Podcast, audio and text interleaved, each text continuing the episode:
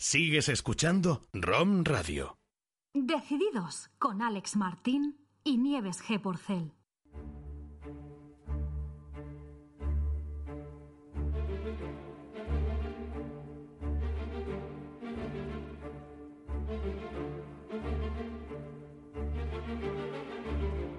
Cuando te inspira un objetivo importante, un proyecto extraordinario, todos tus pensamientos rompen sus ataduras. Tu mente supera los límites, tu conciencia se expande en todas direcciones y tú te ves en un mundo nuevo y maravilloso. Las fuerzas, facultades y talentos ocultos cobran vida y descubres que eres una persona mejor de la que habrías soñado ser.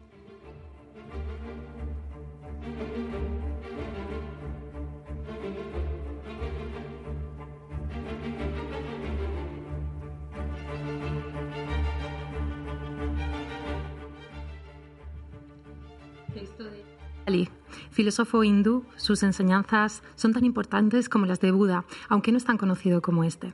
Fue el creador de todo un sistema de filosofía y primera psicología humana. Patanjali, con sus palabras, nos recuerda la importancia de tener clara una meta extraordinaria, que sea tan inspiradora que el camino para conseguirlo supere todos tus límites y en él descubras todas tus capacidades. Hoy homenajeamos a aquellos decididos, inspirados que se atreven a seguir el camino de su corazón. Bienvenidos, junto con Alex Martín, yo soy Nieves G. Porcel. Hola Nieves, encantado de estar aquí en el séptimo programa ya de Decididos, además a punto de afrontar la Navidad, un programa casi navideño. Y hoy especialmente decidido porque además viene un buen amigo aquí que lo admiro un montón y es un programa con mucho, no sé, con mucha unión, conexión y, me encanta, lo vamos a disfrutar mucho. Sí, es, muy, es un programa muy familiar. Nuestro invitado de hoy es CEO de wi la mayor plataforma de pesca deportiva del mundo. Además es que está literalmente en todo el mundo, en todos los países. Una app descargada en, en pues, en algún, en algún país no está descargado, ahora nos contará. Este proyecto y su creador han recibido, premios y reconocimientos, entre ellos destacan el premio RTVE Emprende 2018 o el programa Desafía San Francisco en Silicon Valley en 2019, entre muchos otros. Hoy recibimos a todo un referente como creador de startup por su inspiración y ejemplo para muchos decididos del ámbito tecnológico y digital. Bienvenido, Alberto Manuel López Martínez. Hola, muchas gracias por invitarme al programa y bueno, realmente escucho todo esto y pienso, se me queda mm, un poco grande todo lo que habéis dicho, pero bueno, trataré de estar a la altura. Pero es así, ¿no? Sí, sí, es, así, es así. La verdad es que sobre todo me ha gustado lo de, lo de estamos en todos los países del mundo porque eso sí que consideramos que es un mérito. No hay ninguno, ni, Andorra, ninguno pequeño. No, no, ni siquiera Corea del Norte, porque aunque Google no te dé datos de Corea del Norte, sí tenemos una captura ahí. Por lo tanto, sabemos que también estamos en Corea del Norte. Wow, enhorabuena. Es muy, común en emprendedores que empiezan, va todo tan rápido que el éxito cuesta también asimilarlo y, darse cuenta. Y de repente te empiezan a entrevistar y ese soy yo, ¿no? Todo esto que has dicho lo he hecho yo. bueno, y Alberto, y a nosotros nos encanta conocer al decidido, al empresario, al emprendedor, pero más allá de, lo que dice LinkedIn de ti, ¿quién es Alberto? Pues Alberto es un chico que le gustaba pescar que llegó un momento en la vida en el que siempre había querido pues, montar algo propio y tratar también de tener unas prácticas de trabajo que fuesen acorde con su personalidad y su forma de ser. Siempre cuando uno va a una empresa le gustaría un poquito que las cosas funcionasen diferente.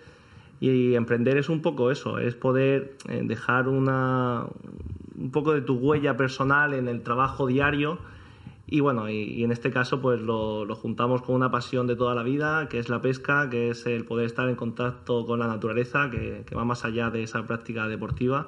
Y sobre todo Alberto es un chico muy pesado y por eso creo que y eso creo que es muy importante para un emprendedor. Si no eres pesado no eres perseverante que es la palabra bonita para decirlo pues es muy difícil también. Sí porque realmente tú vienes de trabajar por cuenta ajena y además también has sido militar. Sí cuéntanos un poco esa sí una vida un poco esos primeros años de trabajando. Sí, cinco años en la base aérea de Alcantarilla, eh, muy orgulloso. Eh, dejé allí grandes amigos, eh, hermanos de Mili. Y eso, durante ese periodo también estuve estudiando la carrera, Ingeniería de Minas. Cuando terminé, pues fui a Madrid, trabajé para Técnicas Reunidas dentro del sector de oil and gas. Muy importante también esa fase porque aprendes como una estructura muy eh, burocratizada y, con... Eh, Técnica Reunida es una empresa de IBEX 35, tiene, tiene una estructura pues muy grande y aprendes las cosas buenas y las cosas mejorables, que no quiere decir que son malas, porque también es una empresa que tiene mucha inercia debido a su volumen. Y considero que fue una etapa también muy importante para sentirme preparado a iniciar el proyecto. ¿En qué momento, hace cuántos años llevas con el emprendimiento y con este proyecto de Wi-Fi? Sí, eh, cuando digo dos años solo, realmente eh, me pregunto que cómo pasa el tiempo de lento, porque parece, parecen dos vidas.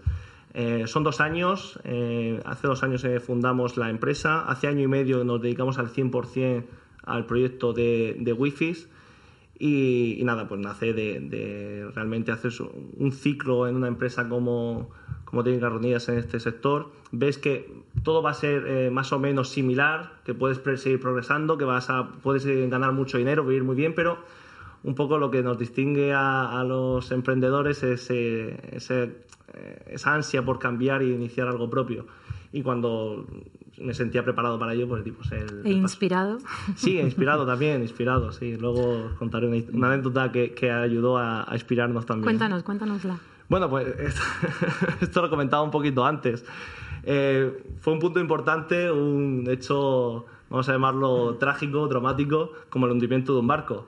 Eh, animo a todos los oyentes que pongan en Google barco hundido Isla Grosa y saldrá la noticia del 10 de septiembre de 2016 en el que un barco de 7 metros con 6 personas a bordo, que eran mis compañeros de Erasmus, pues se hundió. Se hundió. Tú te ríes, yo conozco una persona que no se está riendo. Sí, ¿eh? sí, sí, Mi querido hermano, que bueno, fue la tercera llamada cuando me preguntó si todos estábamos bien. Y es médico y es muy buena persona, pero ese tipo de situaciones nunca sabes cómo vas a responder. Y ahí pues perdí toda la información que tenía de pesca porque iba apuntando en el móvil, todas las fotos y fue un poquito el, punto también de inflexión, el empuje de decir, vale, te pasa algo así, es el momento, el, universo te está mandando una señal. Hay que hacer un cambio, aprovecha y utilizarlo para impulsarte. Esto no lo ha hecho nadie y lo hago yo, ¿no? Sí, sí, sí. ¿Pero tú estabas buscando algo, algún problema para solucionar, alguna situación de este tipo o, no? De repente dijiste, ostras, esto es lo mío, además va de pesca que me encanta, ¿no? Que es mi pasión y, y, me dedico a ello. Sí, realmente... Eh nace de una necesidad no cubierta. Es yo como practicante de, este hobby, de este deporte, pues veía que no existía una aplicación que diese respuesta a las necesidades de los pescadores deportivos. Y en el siglo XXI, que no esté una aplicación como eh, lo que nosotros proponemos, pues veíamos que era una oportunidad de mercado. Eh, no nos lanzamos simplemente pensando, oye, es que esto nos gusta y no está, no. Hicimos un estudio de mercado, vimos las posibilidades, cuál sería el ciclo que podríamos cubrir entonces, bueno, eh, un poquito eh, esa necesidad no cubierta con una parte más profesional, vamos a llamarlo, de, estudio de mercado y detectar oportunidades de negocio. ¿Y cómo es montar una startup y depender también de rondas de financiación, de convencer a los inversores? ¿Cómo es ese mundo? Muy duro. Muy duro y, más en un proyecto como el nuestro. Eh, bueno, recordamos que nuestro proyecto no está facturando. Entonces, lo comentamos antes, es un proyecto que va muy bien, va genial, mejor de lo que esperábamos, unas métricas muy buenas y son unas métricas de interacción de usuarios. Nosotros día a día aumentamos el número de capturas que hay en la aplicación, aumentamos el tiempo de permanencia de los usuarios, aumentamos eh, un concepto que venimos con él interiorizado, que es el ciclo viral, como dicen en, en San Francisco, el viral loop, en el cual que cada usuario sea capaz de traer nuevos usuarios y todo eso vemos que está funcionando, que está funcionando cada vez mejor, tenemos eh, muchas ideas en la hoja de ruta para incluso ir mejorándolo, pero no monetizamos. Y eso es siempre lo que choca. Eh, nuestro proyecto es un proyecto a largo plazo. Nuestra monetización empezará, si todo va bien, que es lo que, lo que trabajamos, en 2021. Y hasta entonces, el Valle de la Muerte es brutal.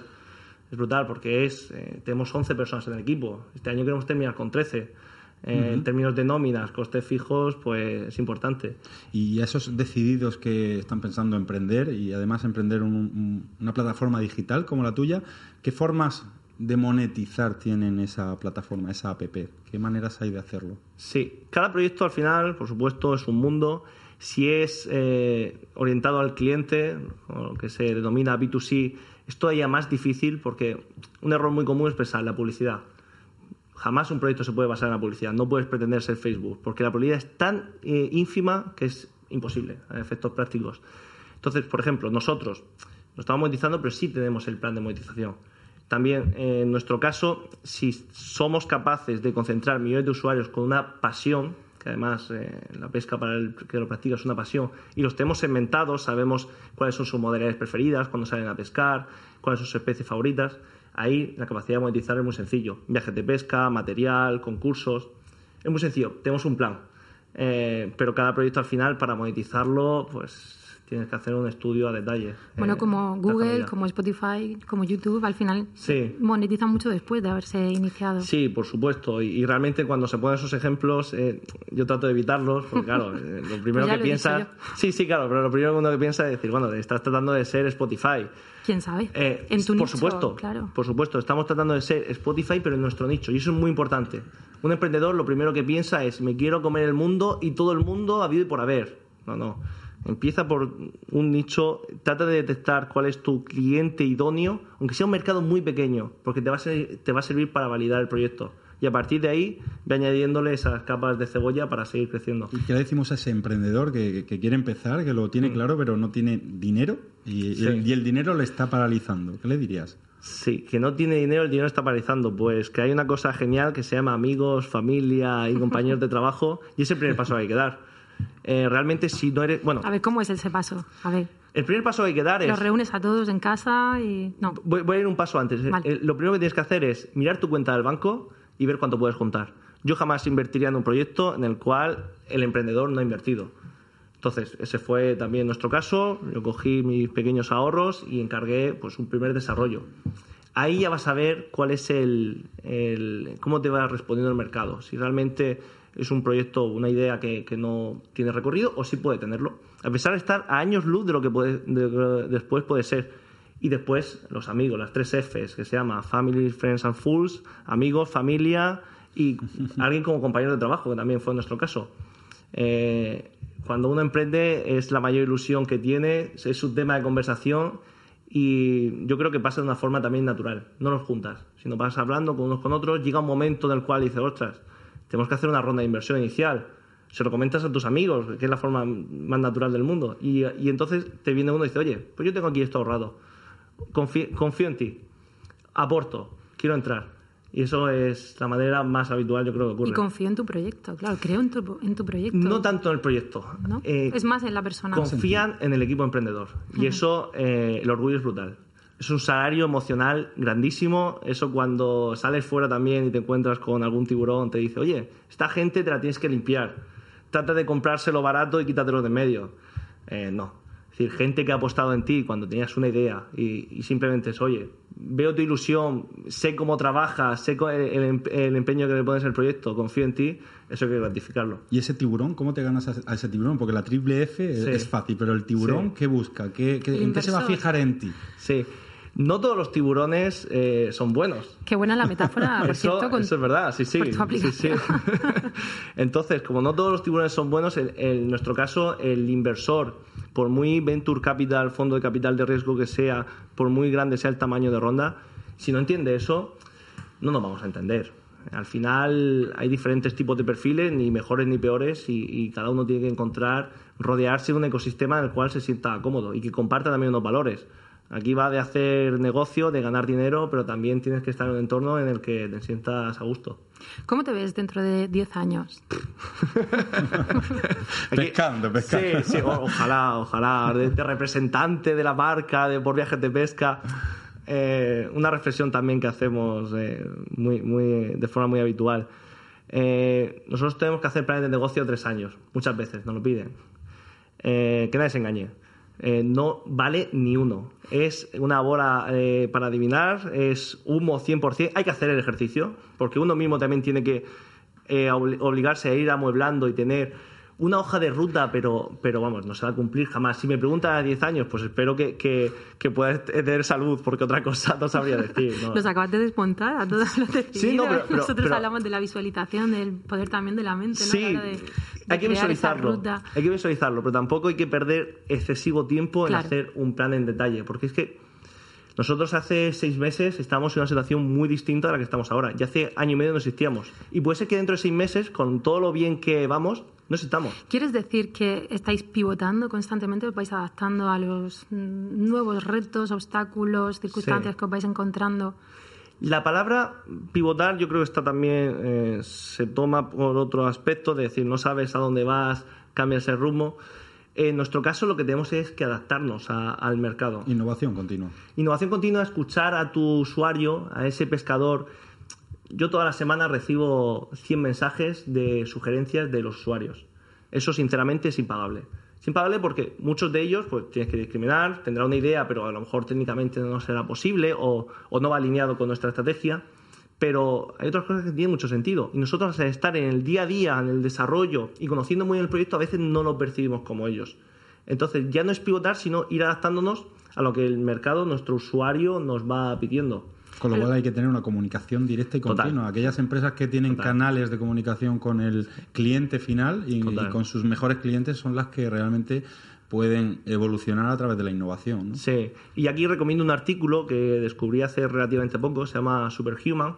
Eh, es bastante famoso dentro de- del ámbito de, de las startups allí en San Francisco, en el cual recomienda que cuando tengas un producto inicial, le preguntes a tus clientes y vayas encontrando ese market fit, esa adecuación al sector en el que trabajas. Además, te ofrece una serie de métricas, una serie de preguntas de referencia y para nosotros fue una revelación descubrir ese artículo y lo hemos aplicado y bueno, y, y vemos que, que por suerte eh, alcanzamos ese estándar de market fit, eh, de adecuación al mercado y de forma Producto mínimo viable, ¿no? Es- Ya no bueno. producto mínimo viable, porque un producto mínimo viable también hay muchos productos mínimos viables, pero uno siempre tiene que estar constantemente eh, enfocado a adaptarse al mercado. Puede ser que en una fase inicial tu producto, tu solución se adapte al mercado, pero si sigues creciendo puede ser que te desvíes de ello. Y no te puedes perder nunca eh, ese punto de referencia. Nosotros cuando empezamos cubríamos una necesidad del ciclo de la práctica deportiva, que era el registro de capturas. Actualmente cubrimos todas. Eh, planificación de la salida, compra de materiales, el registro, incluso también eh, gamificación y juego para el entretenimiento. Durante todo ese proceso hemos tenido que velar que, que lo que hacemos no se desvía de las expectativas de nuestro mercado. Mm, ¿Quieres decir que tú, que vienes de ser militar, de ser ingeniero, Sí. de trabajar para una multinacional, eh, has desarrollado una startup, una, una plataforma digital y todo esto que nos estás contando lo has aprendido en dos años, sin hacer ningún MBA, ¿no? Sí, no, te- a ver, tengo mi MBA. ¿Cuántos eh, másteres has hecho? Tengo, tengo dos másteres, eh, sinceramente también, Vale, y, y vale. lo siento por el sistema educativo que tenemos que no te prepara. No te prepara porque es, también es imposible. Y debería existir un máster de emprendimiento, de startup, y según también el tipo de startup, porque nosotros hablamos startup. Claro. Empresa de rápido crecimiento. Dentro de ese concepto hay 100.000 tipos de empresas distintas. Y como comentamos también antes, en Murcia, pues no existe un proyecto como el nuestro. Eso tiene unos pros y unos contras. Eh, entonces, pues en nuestro caso no he ¿Cuáles podido... son los pros y los contras? Si lo puedes Ma- más contras que, que Sí. pros. A ver, pros. Cuando una persona lo ve y ve tu visión y tiene la capacidad de poder explicárselo también, porque es muy importante, eh, solemos percibir ilusión, de decir, ostras, eh, sois ambiciosos, tiene sentido, podéis, tenéis una posibilidad de, de- de hacer algo grande con este proyecto. Los contras, eh, el que no se entienda. Repito, eh, ¿cómo vais? Muy bien. ¿Cuánto tiempo lleváis? Dos años. ¿Cuánto monetizáis? Cero. ¿Qué me estás contando? Claro. Es, la, es la- la pregunta que eh, eh, es lo que yo diría hace tres años. Digo, esto no es un proyecto. Realmente, pues nos cuesta eh, explicar por qué vamos bien y cuál es nuestra visión. Y Alberto, yo no quiero, yo no quiero asustar a la, a la audiencia porque de momento para emprender hemos hundido un barco, Sí. eh, hemos tenido que estudiar tres másters y, y bueno, y tenemos que a- a- adquirir una jerga súper compleja, Sí. pero realmente no es así, ¿no? Eh, realmente yo creo que para, para emprender, eh, dinos tres cualidades que tiene que tener un, una- un- un emprendedor, como por ejemplo la curiosidad, ¿no? La curiosidad, sin duda, el, algo también que es muy difícil de hacer y, muchas veces pues yo mismo he, estado cayendo y espero eh, no caer más, que es el creerte que lo sabes todo. Eh, a mí me pasaba. Vengo de una empresa grande, de un puesto importante, de responsabilidad.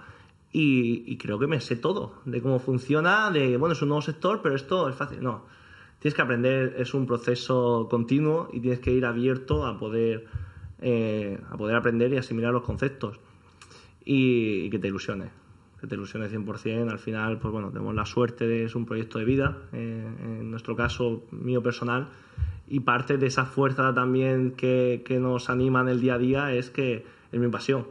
Si no te ilusiona el proyecto, por muy rentable que sea, montar una startup es un camino eh, que requiere mucho sacrificio. Entonces te tiene que ilusionar. ¿Y qué beneficios tiene ese sacrificio? Porque el emprendedor tiene Sí. también beneficios. Sí, el sí, el- sí, el sí. funcionario, el que Sí. tiene sueldo, tiene su sueldo, Sí. su No, no lo veis, no lo veis, pero eh, tiene una sonrisa enorme en la cara.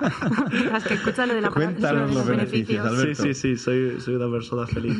Beneficios. eh, poder trabajar según tus estándares. Eso para mí es fundamental porque todos tenemos ideas de cómo debería ser el trabajo. Ahora, por ejemplo, en enero eh, vamos a hacer jornada continua de mañana. Eh, el equipo nos lo propone, nosotros vemos que todos están de acuerdo, que les ilusiona la medida. Claro, tú estás implementando en tu proyecto, en tu empresa, una medida que ilusiona a los trabajadores. Ese, eh, solamente percibir esa ilusión es un salario emocional. El, el ver que el equipo está en el día a día proponiendo ideas, eh, totalmente involucrado con, con un proyecto que eh, no han sido fundadores, pero lo interiorizan como propio. El salario emocional de un emprendedor eh, yo lo citaría en un 70%, porque el salario real, eh, no nos equivoquemos, en los primeros años es para cubrir costes, si acaso. Entonces el salario emocional es lo que, lo que empuja en, eh, el día a día, sin duda.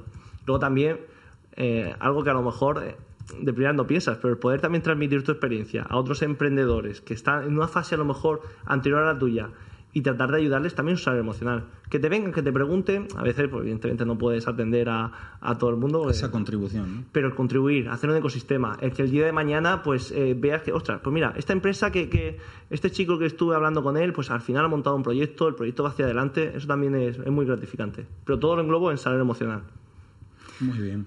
Vamos a hacer un juego. ¿Vale? Sí, bueno, hacer una llamada a los decididos pescadores. A partir de ahora la pesca se llama wifi. Todo aquel que, que quiera supuesto. pescar, sobre Sí. todo los murcianos y, Sí. y aquí en, en España, pues que tenemos mar a, Sí, sí, a pescar todo con wifi. Sí, bueno, es agua dulce y agua salada, ¿eh? De Ah, hecho, bien, el- bien. el agua dulce es más importante que, que el agua salada en la aplicación. Hay mayor número de usuarios. Veo ahí a Sí. todo el equipo ya de- del estudio descargándose la app. Cinco estrellas, por favor. En cuanto acabemos te las pongo. Ay, ay. Bueno, vamos con el juego, Nieves. Vamos con el juego. Con el juego tienes que terminar la frase que, que te vamos a, Vale. a decir ahora. Vale, yo soy de números, ¿eh? Bueno, vamos con la primera. Sí. Sueño con. Sueño con el próximo viaje de pesca. Y esto sí es verdad. Eh, yo me paso horas muertas viendo los vídeos, viendo las fotos, tratando de hacer composiciones eh, con las aplicaciones de móvil. Eh, a mí ese tipo me, me da, es un aliciente para también seguir trabajando. Sí. El personaje al que más admiro es. El personaje. eh, ahí me- lo dejamos para la última. Voy a darle una vuelta. Si volviera a empe- a empezar, Si volviera a empezar, muchas cosas, eh, tipos de aprendizaje, muchas cosas eh, se optimizarían, pero es imposible. Y también, por mucho que te lo cuenten, puedes ir un poco eh, limitando los, eh, las curvas que tienes en tu camino, pero hay que vivirlo. Eh, al, al final, si no lo vives, lo ves desde fuera, incluso piensas, bueno, esto no tiene sentido. Y hasta que no lo ves en el día a día, no lo interiorizas. La palabra éxito para mí significa. Mira, al hilo de lo que hablábamos antes, la palabra éxito significa que esas personas que confiaron en el proyecto cuando era nada, el día de mañana obtengan un algo. No, no, no, eh, ya, ya no es eh, tanto económico, sino que, que sientan que, que le ha revertido en tanto en la vida como, por supuesto, en la cuenta. Agradecer, ¿no? Devolver Sí, sí, y- sí, sí, por la supuesto. gratitud, Sí, que ahora sí. hablaremos también de ello, ¿no, Sí. Nieves? sí. Y bueno, ¿te ha llegado el personaje ese ya? Fu- Fútbol no es, porque ni tú ni yo No. sabíamos que hoy era el clásico. O sea que el fútbol Sí, sé sí, que no sí, es. no, no estoy- Cristiano Ronaldo no, No, es. no estoy metido, no estoy demasiado metido. Bueno, eh, Puede ser de tu vida personal también. Sí, eh, realmente. eh, Oye, sé que te gusta el tenis, Rafa Nadal. Claro, claro, ese sería, esa sería la respuesta, la respuesta La fácil. fácil, ¿no? La respuesta fácil. En cuanto a, a referentes de vida, pues bueno, eh, creo que todos al final en nuestro círculo tenemos un montón de referentes. No podría destacarte ahora mismo alguno, me habéis pillado que, no, sabría qué decirte. Lo ponemos luego por, el grupo de Facebook para que todo el mundo pueda saber quién es el, personaje de Alberto. Eso es. Muy bien. Bueno, Alberto, muchísimas gracias. A vosotros. Continuamos ahora con la tertulia. Hasta ahora. Genial.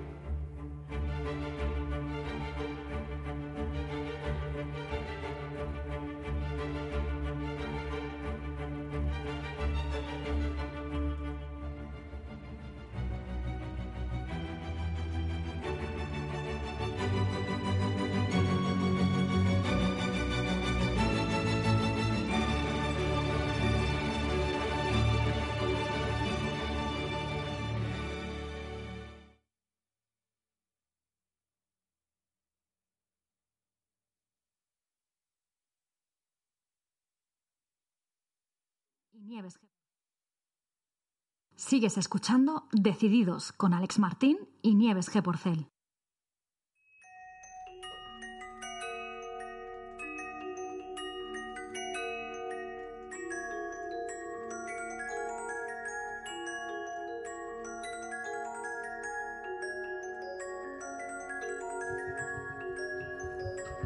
Bien, seguimos en Decididos ahora con la tertulia y se suman junto con Alberto Manuel López Martínez, CEO de Wifis, eh, nos acompañan también Susana García Bernal, consultora en recursos humanos enfocada en el talento y en Hunter.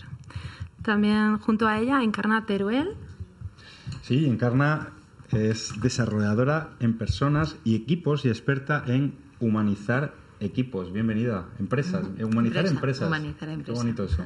Bienvenida, Encarna. Gracias, buenas tardes. Gracias por tenernos aquí.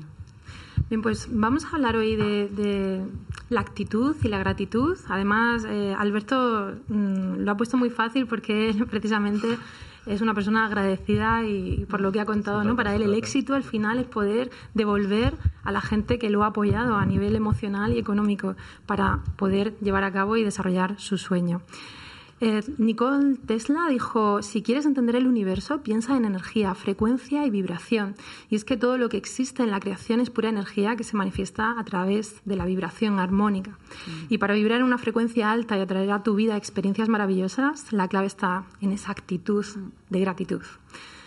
Bien, pues aprovechamos eh, el final también del año 2019 para traer a, a la palestra esta, im- la importancia ¿no? de ser y de sentirnos agradecidos verdaderamente con la vida y con todo el amor y todas las cosas maravillosas que nos rodean y nos suceden. ¿Vosotros qué pensáis eh, del poder de agradecer? Bueno, yo tengo un, un hábito de agradecer todas las mañanas y, y si es verdad, además es algo muy gráfico, que el día eh, que vas desde el agradecimiento, desde la energía positiva, al final te empiezan a pasar cosas positivas y el día que vas mal y empiezas con el pie torcido, de repente es un día desastroso, ¿no? Es una cuestión también de atención.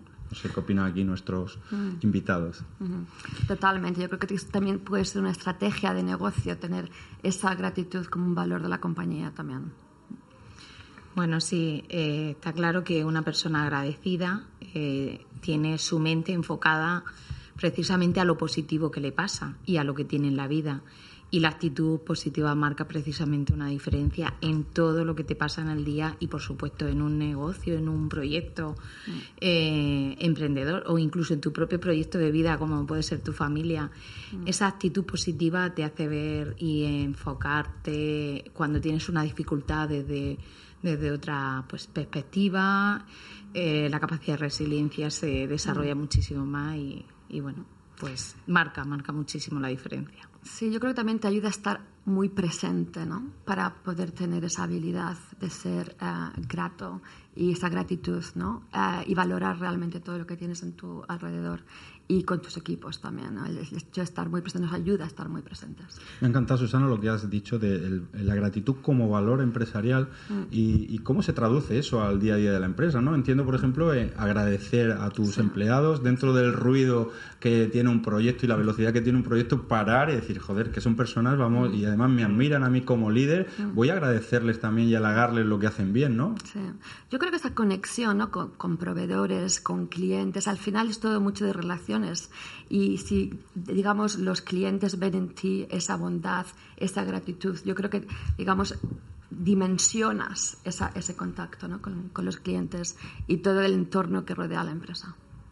¿Qué pasa en Silicon Valley con la gratitud, Alberto? Sí, ahí se llama el paid forward, eh, la cadena de valores, que eh, realmente ahí es una filosofía de vida. Es decir, tú cuando consigues eh, que te hagan una introducción a una persona, puede ser una persona que ha vendido tres empresas por 100 millones de dólares, que le pides una- un café para que te cuente su experiencia y se sienta contigo. Y eso, por ejemplo, aquí eh, en España todavía es difícil de entender, ahí eh, no puedes llegar a determinados tipos de gente, pero allí es, una, es como eh, devolver a la sociedad lo que te ha dado.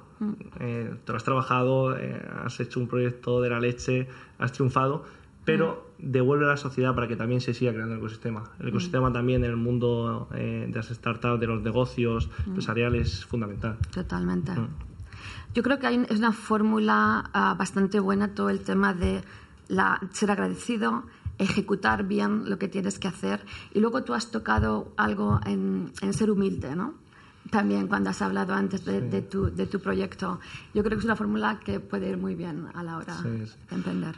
Sí, hombre, ser humilde es fundamental. Nadie nos gusta encontrarnos con una persona que se piense que lo sabe todo. Al final, pues bueno, ir con la mente abierta. De Pero hecho, las personas, perdona, No es fácil, ¿no? las personas más agradecidas te encuentras que son las más humildes, las que están más trabajadas, más desarrolladas. Por eso yo soy partidaria, de hecho, una de las cosas que trabajo en los equipos, el agradece como líder a tus empleados y entre ellos. De hecho, lo trabajamos especialmente durante un momento dado de los training porque tiene un efecto mm, tan potente cuando tú ves la gente cómo recibe esos agradecimientos que realmente es verdad que, que tiene un efecto muy conciliador y de cambio en la dinámica de los, de los equipos. Es impresionante. Sí, pero como herramienta yo, por ejemplo, no, no, no, lo tengo mm. como herramienta, ni mucho menos, sino que va surgiendo de alguna forma más natural.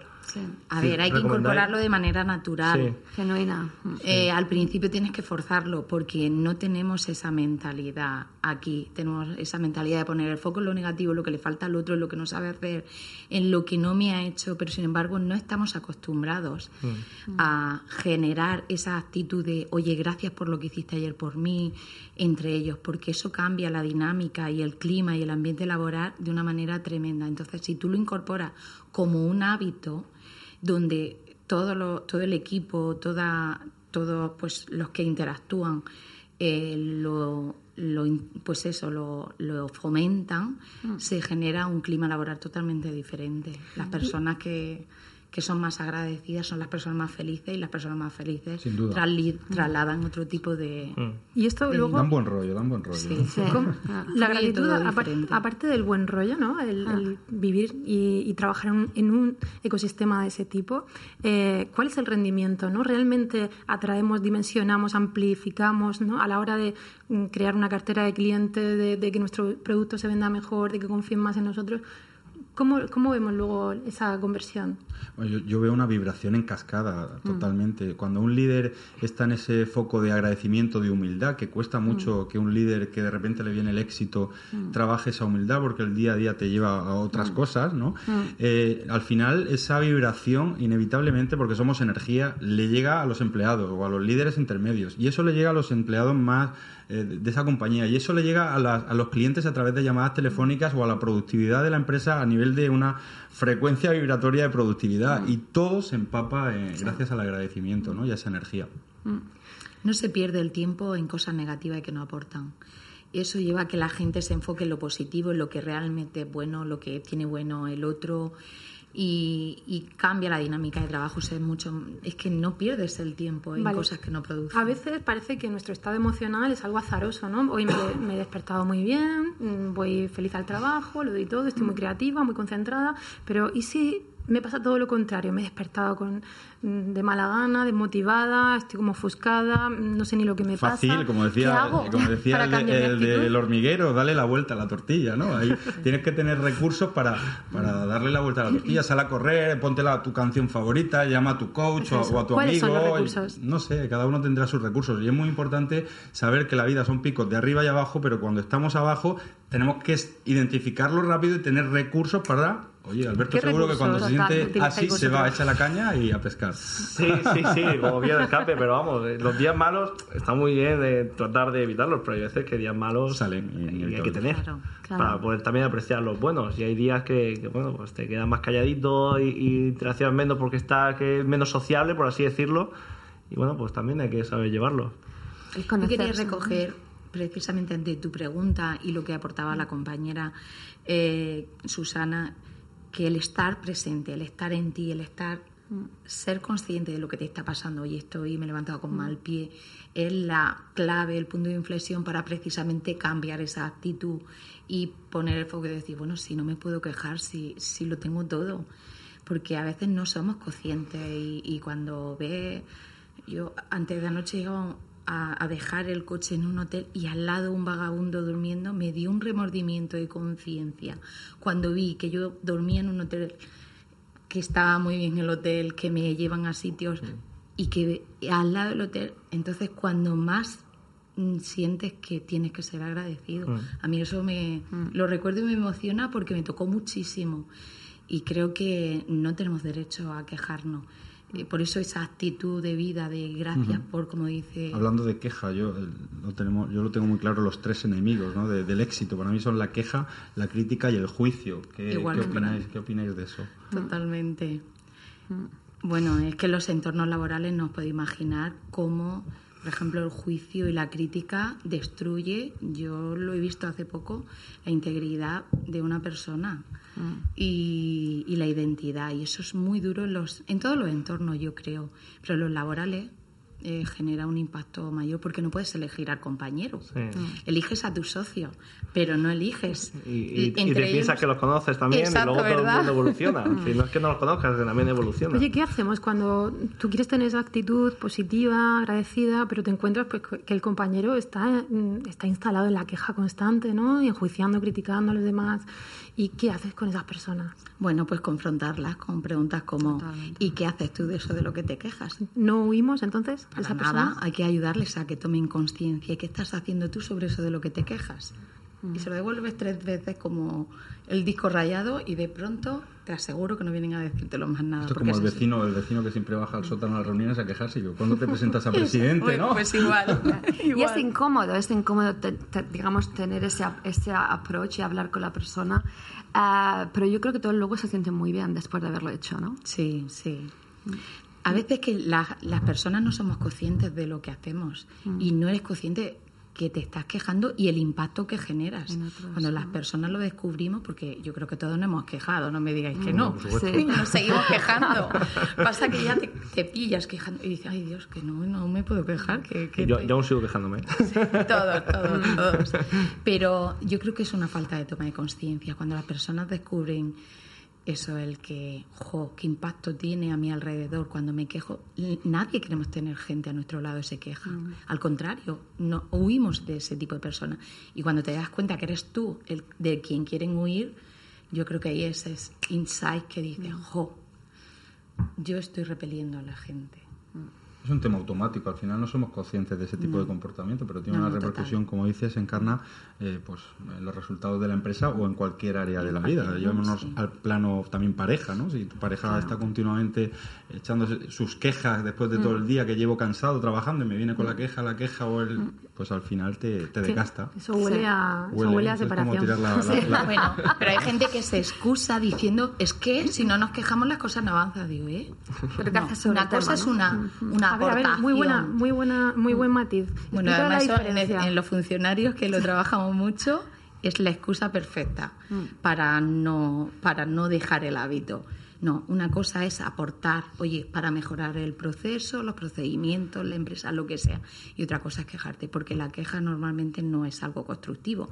Y para hacer una aportación constructiva se da un feedback, un feed forward que construye. Nunca hablas de lo negativo desde ese aspecto. ¿Qué Aparte sentimiento cambia el hay? tono de voz. Sí. ¿Qué sentimiento y qué emociones hay detrás de la queja? Pues mucha frustración y detrás de la frustración ya sabéis que hay rabia, ira. eh, La rabia, eh, que es una emoción adaptativa, también nos da la fuerza, a veces el valor y el coraje ¿no? para, para enfrentarnos a situaciones y cambiarlas. O sea, que realmente podemos canalizar ¿no? toda esa energía y decir, oye, pues en vez de quejarme voy a hacer algo proactivo ¿no? y tener un comportamiento desde ahí, con esa fuerza que me da el ver cosas que considero injustas o no me gustan. la Susana, clave está en cómo tú- lo gestionas. Y Claro. tú, Susana, que eres experta en recursos humanos, ¿cómo, ¿qué le dirías a un decidido que tiene equipo y, tiene, y detecta dos, tres personas que siempre se están quejando? y ¿Cómo se aborda eso? Yo muchas veces lo, lo he tenido que hacer con, con mis equipos y eh, normalmente he hablado con ellos individualmente y decirle, mira, existe este problema, lo solucionáis vosotros primero, darles las opciones, ¿no? que lo solucionen ellos, entre que ellos hablen entre ellos o, o nos sentamos los cuatro ¿no? y, intentamos solucionarlo entre todos. ¿no? Siempre el hablar e intentar buscar cuáles son las causas del problema, porque a veces no es realmente en la oficina, el problema es fuera, ¿no? o es que no tengo un buen día, o es que el proyecto no estoy de acuerdo con lo que estamos haciendo, ¿no? Pero yo creo que siempre el hablar y confrontar el problema, eh, yo creo que es una solución que suele, suele funcionar. Suele funcionar. Sí. Vale, eh, lo, lo- remarco el suele porque, bueno, en nuestra experiencia Sí. al final, equipos muy pequeños tienen que ser muy Sí. ágiles, muy dinámicos. Sí. No hemos podido reconducir las situaciones y Sí. hemos tenido, bueno, eh, que Al separar final- caminos. Al final es un tema de la comunicación y la, Sí. la comunicación, ellas lo saben muy bien, es una ciencia que hay Sí. que analizarla, estudiarla y que hay que implementarla de manera profesional. ¿bien? Claro, Nosotros claro. Comunicaremos- es un proceso. Es un Sí, proceso. es un pro- Eh, de la noche a la mañana vas a cambiar. Y si en ese proceso te dura eh, cinco meses, repetimos, para una startup cinco meses es un mundo. Sí. Entonces, tal vez no es asumible ese proceso. Yo creo que ahí hay que trabajar entonces en, otra cosa más que la empatía, qué le está pasando a esa persona. Y tener un nivel mayor ya, el líder, para conectar qué le está pasando. Porque cuando esa persona ya... Con te está mandando deberes. No, no, claro, Está mandando deberes. Sí, aparte del líder... Es que hecho preguntas, tenemos que estoy, muy, estoy muy de acuerdo. También pienso, digo, hombre, tenemos, vamos al 110% claro. en todas las actividades que tenemos. Realmente pues en el equipo tenemos que delegar. Entonces tampoco podemos ir uno a uno, aunque nos mm. gustaría, nos encantaría, eh, viendo la situación particular. Claro, también es verdad que no, no, es lo mismo hacerlo como líder de un equipo, ¿no? que, que avance y progresa de forma muy rápida que tener una, que en una empresa haya un departamento de recursos humanos y una persona que se encargue de esos procesos. Desde la profesionalización, claro. la profesionalización, la experiencia, la formación, que son también claro, falta. Sí. como emprendedor tienes que llevar distintos gorras, ¿no? Claro, claro. Yo, yo he llegado a hacer hasta edición. He sido diseñador, que siempre en la oficina pues, con eso bromeamos porque lo hacía con Paint. sí, que no utilizaba ni mucho menos una herramienta avanzada, pero bueno, sí, tengo que ponerle muchas gorras. Pues así somos los Yo creo que hay cosas muy sencillas, tan sencillas como cuando tienes reuniones de trabajo, empezar una reunión dando las gracias a cada uno, cada uno darse, oye, te quiero dar las gracias porque esta semana Me la apunto. Lo, lo, ponemos en práctica en los equipos y no os podéis imaginar cómo cambia ya y sobre todo si es una reunión de incidencia. ¿Por qué hay que empezar con las incidencias? ¿Por qué no empezar? Oye, vamos a darnos las gracias por hoy, esta semana vi que hiciste esto por mí, te lo quería decir. Y además, con esa mirada de gratitud, de ojo a ojos, mm. eso cambia. Al principio la gente se corta muchísimo porque no estamos acostumbrados. Pero cuando ya lo incluyen como dentro de su dinámica de trabajo, es que cambia el ambiente, el clima, desde el jefe que siente que la gente no está pues desde la amenaza a entre ellos. Cambia el sistema porque tu sistema límbico, que es regulador de las emociones, se enfoca ya en una emocionalidad positiva y trabajar desde una emocionalidad positiva, pues todos sabemos mm. que cambia a todo lo contrario. Entonces son cosas que no cuestan tiempo mm. ni dinero. Yo siempre digo que todo lo mejor no cuesta dinero. Luego algo básico como definir cuáles son los valores de tu compañía, ¿no? O cuáles son, digamos, los, la estrategia o gol que quieres ser y asegurarte de que todo el equipo esté alineado. Porque luego, digamos, esas conversaciones son más fáciles porque dices, mira, está ocurriendo esto y esto no está enfocado en nuestros valores o nuestra no están alineados. Entonces ya no es una cosa personal, sino de negocio. ¿no? Sí, bueno, en, nuestro caso, el proceso de contratación eh, hasta ahora han sido muy informáticos, mm. entonces pues no puedo aportar mucho porque no sé programar. Entonces mi función consistía, ha consistido hasta ahora en tomar un café y mm. tratar de detectar si es buena persona. es, lo que trato. El problema es que suelo también eh, ser una persona eh, que empatizo y me suele parecer todo el mundo buena gente. Bueno, bueno. Tengo que trabajarlo también. Es otro café que Necesitas un departamento de recursos humanos. Sí, sí, sí, sí, Oye, pero bueno, yo creo que hay que partir de eso, de que todo el mm. mundo tiene buena fe, pero que tiene pues circunstancias en su vida, si no... Sí, sí. A ver, y por, aunque seas también buena gente, toda buena persona que se quiera, luego en un equipo tienes que tener distintos tipos de perfiles. también como de equipo de fútbol, desde delanteros hasta centrocampistas hasta porteros. Mm. Y a veces pues tienes a dos genios que no son compatibles. Pues hay que balancear los equipos. Incluso poder renunciar a, la adquisición de un genio porque ya tienes otro en el equipo. Mm. Oye, ¿qué importancia tiene en nuestras vidas la atención? Antes hablábamos de la presencia, para mí la presencia tiene mucho que ver con dónde pongo el foco, ¿no? Mi atención, estar en el momento presente. ¿Qué importancia creéis que tiene en nuestra vida a la hora de cambiar también nuestra actitud o mejorarla? Para mí toda la atención en el momento presente es la que al final te da la herramienta para manejar tú tu vida que no sea tu vida la que te maneja a ti. Mm el estar presente y ser consciente de lo que te está pasando. Oye, que tengo ira en este momento, que tengo rabia porque me ha llamado un cliente, me ha llamado, me ha pasado tal cosa con tal empleado. Y, por tanto, en ese momento parar, darte una vuelta. Yo siempre digo, ve a un pipí, bebe agua, date una vuelta a la manzana, porque en ese momento puedes tomar una mala decisión, decir algo que no es apropiado y eso solo te lo da el estar presente. Podemos entrenarnos también, podemos entrenar la atención y darnos cuenta de hacia dónde ponemos el foco, porque a veces hay fugas de energía, ¿no? De, Total. Cuando estamos, pues eso, viendo algo y, que, no nos gusta, Estamos en un mundo de distracciones. es, constantemente. muy difícil controlar la atención. A mí me, yo visualizo que tenemos atención e intención, o intensidad. Eh, imaginamos que somos una linterna y vamos alumbrando para todos lados, al final no iluminamos nada. Pero si ponemos el foco e intensidad intensidad en algo, al final eso se expande y pasan cosas. Totalmente. Yo creo que el tiempo es oro. Es decir, a dónde ponemos nuestra energía. Eh, al final y al cabo del día tenemos un número de horas al día y tenemos una, una, estrategia y un proyecto que llevar a cabo. Y con todo lo que está pasando alrededor nuestra, todo el tema de social media, todos los cambios que están continuando, si no nos enfocamos, digamos, ese tiempo en lo que tenemos que hacer, yo creo que, perdemos mucho, mucho de esa energía que tú hablas. Bueno, ¿queréis eh, comentar algún hábito? Sabemos que Alberto es la pesca, bueno, y vosotras, o, Alberto, alguno más que, que, os sirva realmente pues para transformar vuestro estado. Hábitos de emprendedores de, también, de ¿no? Emprendedores, para decididos. espirituales, sí, sí, emocionales. Sí. ¿Qué tiene que hacer un, un, emprendedor? Lo que haces tú todos los días que, que te, te, alcanza. Cada, te uno, cada uno tiene su, su, hoja de ruta. Yo, por ejemplo, me conozco ah. y sé que, que, soy más productivo a Mm. partir de, de la hora de la comida, es decir, por la tarde. Yo por la mañana me lo tomo más con calma, escucho al equipo, eh, estoy con ellos, interrelaciono más. Las tareas más pesadas, a pesar de que es justamente lo que dice el manual, lo contrario, yo me lo dejo para cuando ya se ha ido el equipo, puedo estar solo, me pongo mi música eh, sin los altavoces y ahí es donde alcanzo un mayor pico de concentración. Y un hábito también no muy positivo es por la noche. Mm. Por lo que sea, eh, mi cuerpo y mi atención se activa por la noche y bueno, pues, llevo dos noches acostándome a las 3, 4 de la mañana porque me pongo a revisar eh, hojas de ruta, la aplicación y resulta que soy productivo, pues lo aprovecho. Mm. Pero cada persona es un mundo. Al final es tratar de encontrar cuál es la fórmula que a ti te funciona. ¿Y vosotras, Susana? Yo para mí soy una persona totalmente distinta cuando duermo. y duermo las horas correctas, ¿no? Y entonces eso lo intento llevar a, a rajatabla, ¿no? no de, al, por lo menos dormir 8 o 9 horas al día, si puedo. Y luego yo, lo contrario que tú, por la mañana. Sí. Sé que soy más productiva por la mañana, más a nivel de pensar y tomar decisiones.